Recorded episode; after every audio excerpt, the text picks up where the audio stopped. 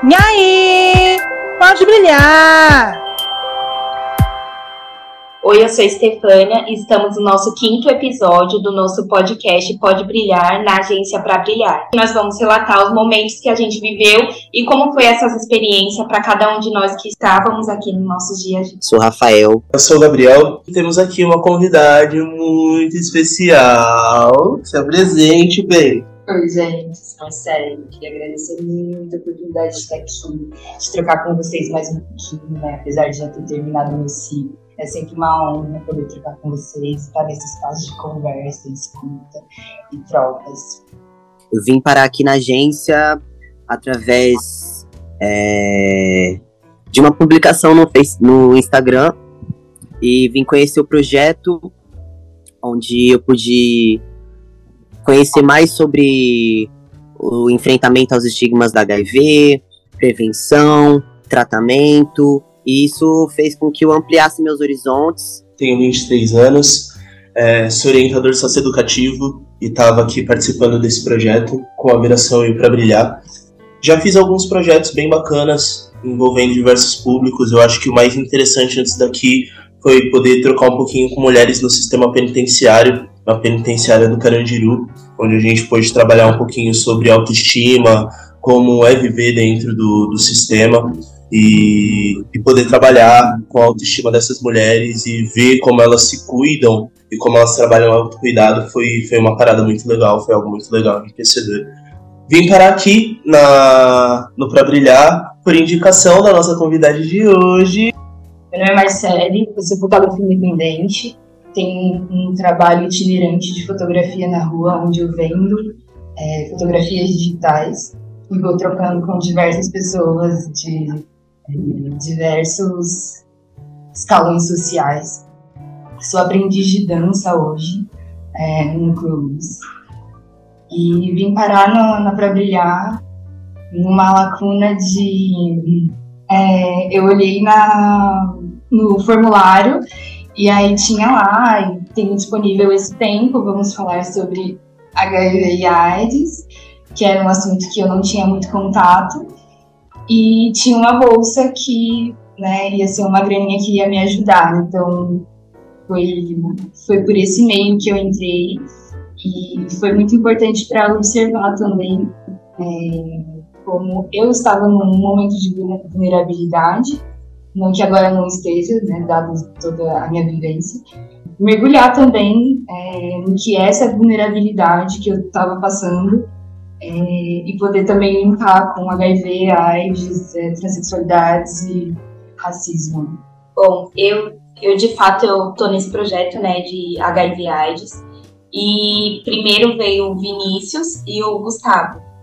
Aí a Carol falou: é, gente, esse curso é bom que abrange, né, o conhecimento de vocês. Aí o Gustavo chegava lá com umas informações que eu ficava, nossa, mesmo eu estando no projeto de HIV, tipo, a gente tava no começo, assim, para aplicar as oficinas. E eu tinha um pouco de receio, assim, até mesmo para falar com as crianças, né? Era nem receio, era vergonha, assim. E aí, a, aí o Gustavo foi, tipo, chegando com uns conhecimentos novos. Aí eu falei, Carol, eu não vou participar. Aí a Carol falou, então, eu vou ver se eu consigo essa vaga para você. Mas o que me trouxe aqui foi para mim conseguir falar. Tipo, conseguir falar melhor nos lugares e aprender. Então, eu vendo o Gustavo chegando lá com as informações, me deu um gás, sabe? Um incentivo para mim hoje estar tá aqui, nem, nem por conta da distância, assim, mas é por conta de eu querer falar melhor no público, aprender mais, foi o que me trouxe aqui. Eu vim parar aqui porque eu estava tentando buscar algo mais próximo da minha área. Como eu estava cursando ciências sociais e eu estava já ministrando algumas aulas no, no ensino público, eu queria me apropriar de mais conhecimento e fazer coisas mais próximas desse, desse rumo que eu estava buscando, de poder trabalhar com pessoas, poder trabalhar, trabalhar informação. E eu sempre me vi muito comunicativo, para mim foi uma ótima oportunidade fazer um projeto com educomunicação, para trabalhar um tema específico qual eu não conhecia e poder criar conteúdo com isso conteúdo digital, conteúdo físico para compartilhar com outras pessoas e também compartilhar vivências, né? E por fim, a indicação, a indicação de uma pessoa querida fez toda a diferença também para que eu estivesse aqui. e para que eu para que eu me dispusesse a estar tá aqui. Eu acho que eu não sei é, por que, que eu vim. Mas no dia que eu cheguei, falei, é aqui mesmo que tem que ficar. Assim. Eu cheguei alguns dias depois de tipo, ter começado. E aí quando cheguei tinha uma mesa, tava frutas oferendadas. Assim, tipo, a primeira visão, uma porrada de pessoa trans, vários corpos pretos, numa mesa discutindo. Nossa, e aí na hora que eu cheguei, é, já foi muito forte, assim, de falar, nossa, esse espaço existe, né? Assim, é um espaço possível. Todo o conhecimento que vinha vindo foi também criando mais valor, porque era um conhecimento que estava sendo criado numa rede é, muito diversa e onde eu me senti muito pertencente. Então, fazia muito sentido discutir toda, tudo que a gente estava discutindo no ciclo é, com essas pessoas, sabe? Tipo, faz muito sentido que seja Stefania, Stefania Gabriel, e que seja Audrey, né, provocando, que também dá um outro recorte do que, do que se discute mesmo, né? Que é o nosso recorte, recorte preto, é, transexual, uma série de coisas. Bom, o que me trouxe para cá foi um pouco mais da a maior parte, né, do que me, assim me cativou foi a grade das oficinas, né, que eu passei muito tempo, aproximadamente um pouco mais de dois anos trabalhando é, na área da enfermagem com algo que eu não me via pertencente, algo que eu não não me via assim dentro. E aí quando eu comecei a, a ser voluntário na harmonização de pessoas trans, entendi que a minha área, a minha especialização era outra em, em enfermagem. E aí a grade do curso me chamou a atenção.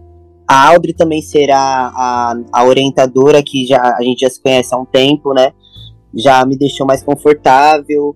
Foi isso, assim. E aí, depois que eu cheguei na agência e me deparei com jovens com a, aproximadamente a mesma idade que eu, a gente pôde trocar de um lugar bem particular, assim, bem único, né? Porque a maioria são jovens pretos, de periferia, LGBT, assim como eu.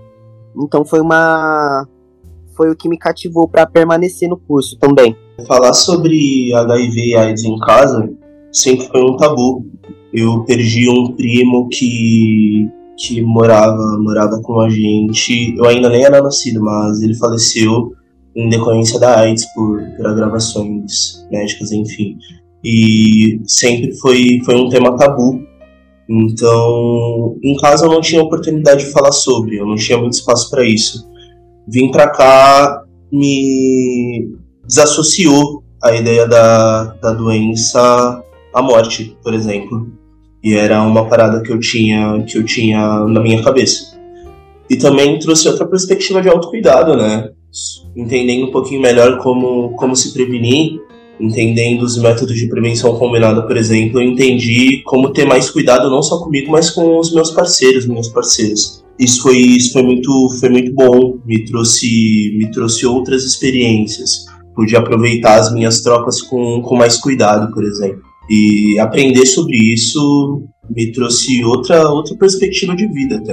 É, tá na escutativa com os amigos, e aí consegui, consegui é, falar, olha, consegui orientar, sabe? Eu acho que é a coisa mais importante, conseguir orientar as pessoas que estão à minha volta, né? Tipo, amigos gays, várias questões em relação ao sexo entre homens, né? É, e aí de poder falar, olha, você conhece a PrEP? Quase com a Bíblia, assim, tudo bom? Tipo, ó, aceita a palavra da PrEP, da PrEP. e e comigo mesmo, né? De como me proteger, que o que Gabriel falou agora, de como ter mais cuidado.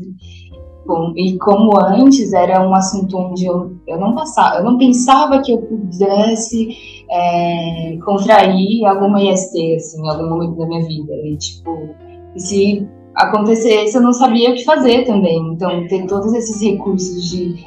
É, para mim, quando eu, quando eu entrei aqui, eu já tinha algumas informações sobre, né? Mas eu não, nunca parei para ver, né? A história, como surgiu o HIV, né? A vivência das pessoas. E aqui eu pude conseguir observar com um outro olhar. É, Para mim, quando eu entrei aqui, o HIV ah, era é uma infecção, eu sabia o básico. Aqui não, eu, pude enxergar ponto por ponto sobre o que é mesmo IST, além da sífilis, o HPV, para mim agregou muito, porque eu atuo como educadora e o que eu aprendo aqui, eu multiplico para as crianças do CCA. Que, meu, isso é uma baita informação. E com para brilhar, né, com a Audrey, né, uma pessoa maravilhosa. É, ela teve calma comigo, né, eu sou às vezes um pouquinho lelé, né, mas com a Audrey ela teve, conseguiu enxergar, tipo, que, meu, eu sou capaz de dar uma oficina de HIV, mano, não é possível um negócio desse. E ela acreditou em mim. Tanto que quando eu tava até falando no podcast, eu não tava acreditando que eu tava falando. E a Audrey, ela soube me acolher. Então, isso foi fundamental pra mim, foi fundamental, né? Mesmo sendo um profissional da saúde há seis anos, quase sete, eu confesso que não, não tinha muito conhecimento sobre HIV, acho que o básico do básico, e assim, aquelas informações totalmente é, atravessadas por estigmas, preconceitos.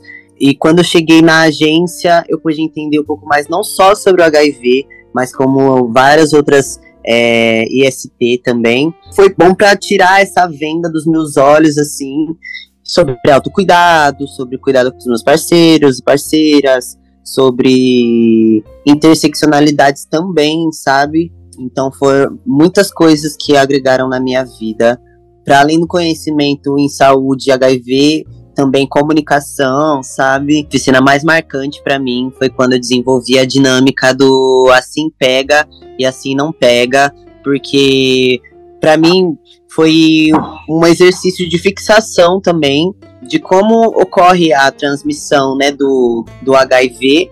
Ah, não foi a oficina, foi a, a visita do gabinete da Erika Hilson, que não tenho nem como muito, muito, muito potente ouvir aquela mulher com falas rasgadíssimas sobre muito do que a gente estava discutindo, né? E aí eu estava lá enquanto fotógrafo também, vários registros bonitos. E foi a primeira oportunidade de entrar no gabinete de um deputado, de trocar ideia, de observar também como a Érica está revolucionando nesse espaço, como a gente passa e é impossível não sabia que aquele é o gabinete da Érica. Para mim, a oficina mais marcante foi a da colagem que a gente fez, é, que a gente, o nosso grupo, né, eram pessoas novas, a gente não tinha um afeto assim grande assim, é tanto que a gente, a até fez uma dinâmica para a gente poder olhar para as pessoas que estão ao nosso redor. Para mim foi integrante, né, esse momento, porque meu era diversos pensamentos, e a gente fez uma colagem que representa também o cuidado, o prazer, né?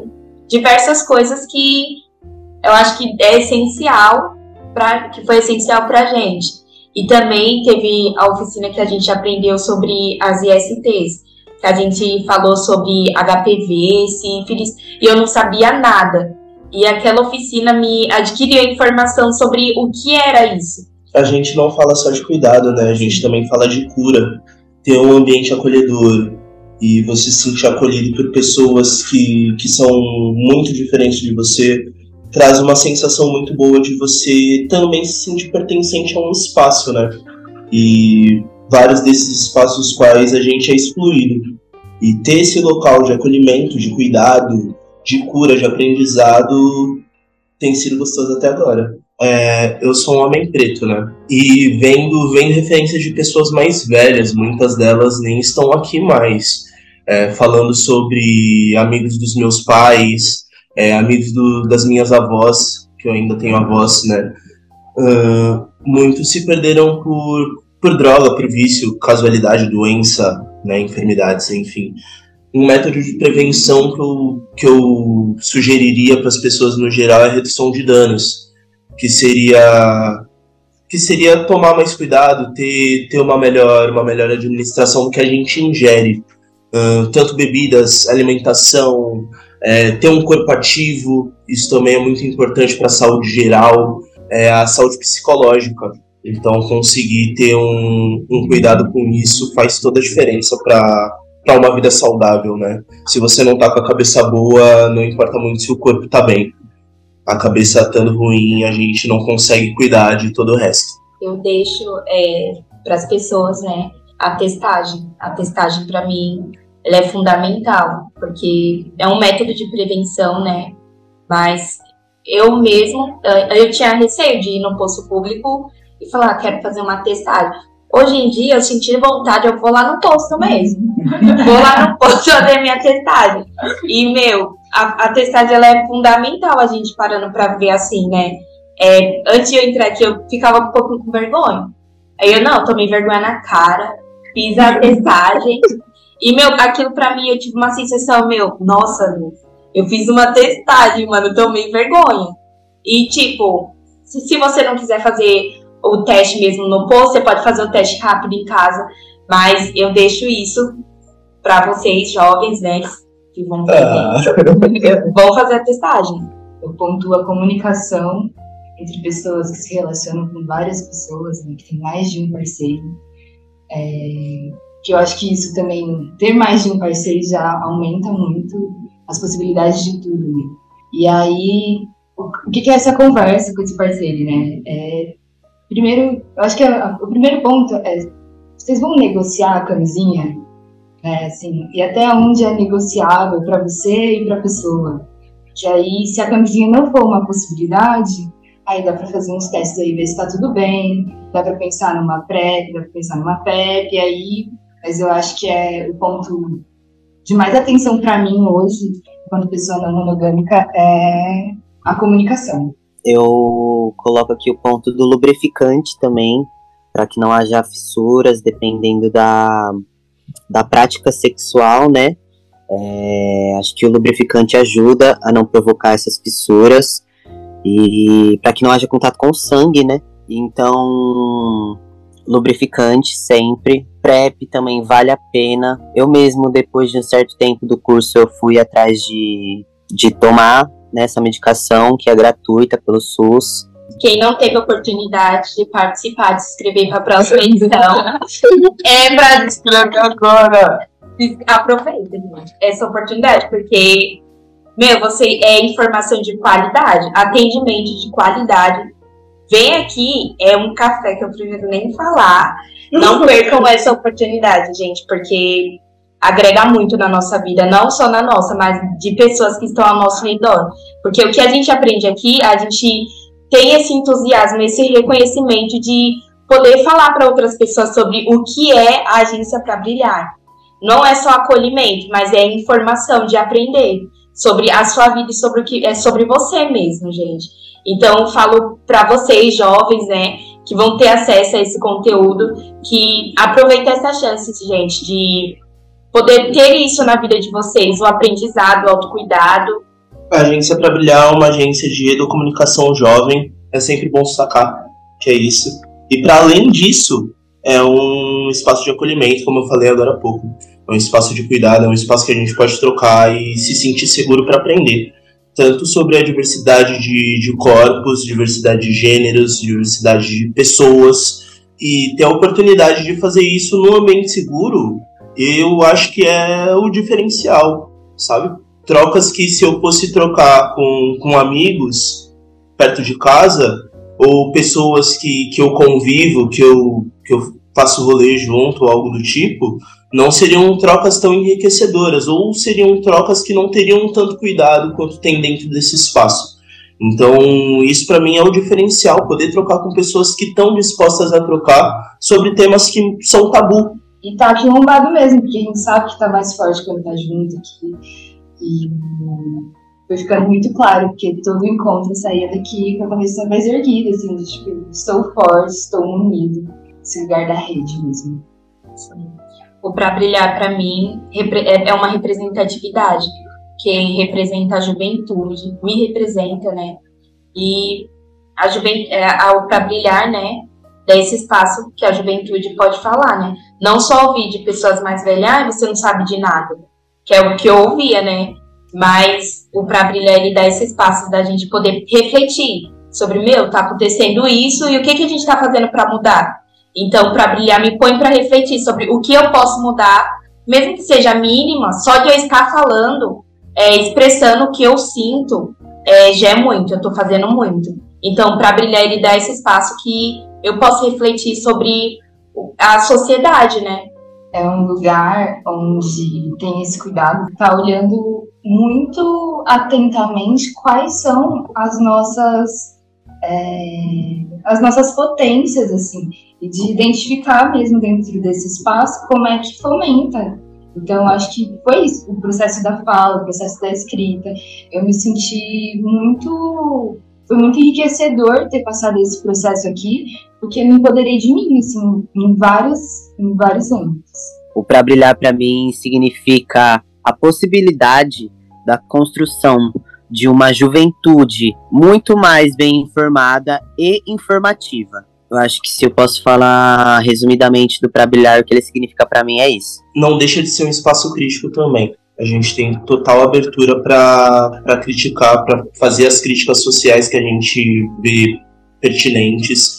Tanto que algumas vezes a gente sai do tema de saúde e fala e fala da, da nossa atuação política num contexto geral, num contexto mais amplo. E isso também é se apropriar do espaço para que ele seja enriquecedor para além do que é proposto. E isso acontece muito aqui. Esse é o nosso último episódio da série de podcasts Pode Brilhar. Oh. E foi muito gostoso estar aqui com vocês. Acredito que ano que vem estaremos aqui de novo. Aguardem os próximos episódios. E lembrem-se também de compartilhar esses podcasts com o pessoal de vocês. Então indica para sua avó, indica para sua mãe, para seus pais, para seus irmãos, para seus amigos. Eu tenho certeza que vai ser enriquecedor. Obrigado, um beijo. E lembre-se, a, a gente, gente pode brilhar do jeito que a gente quiser.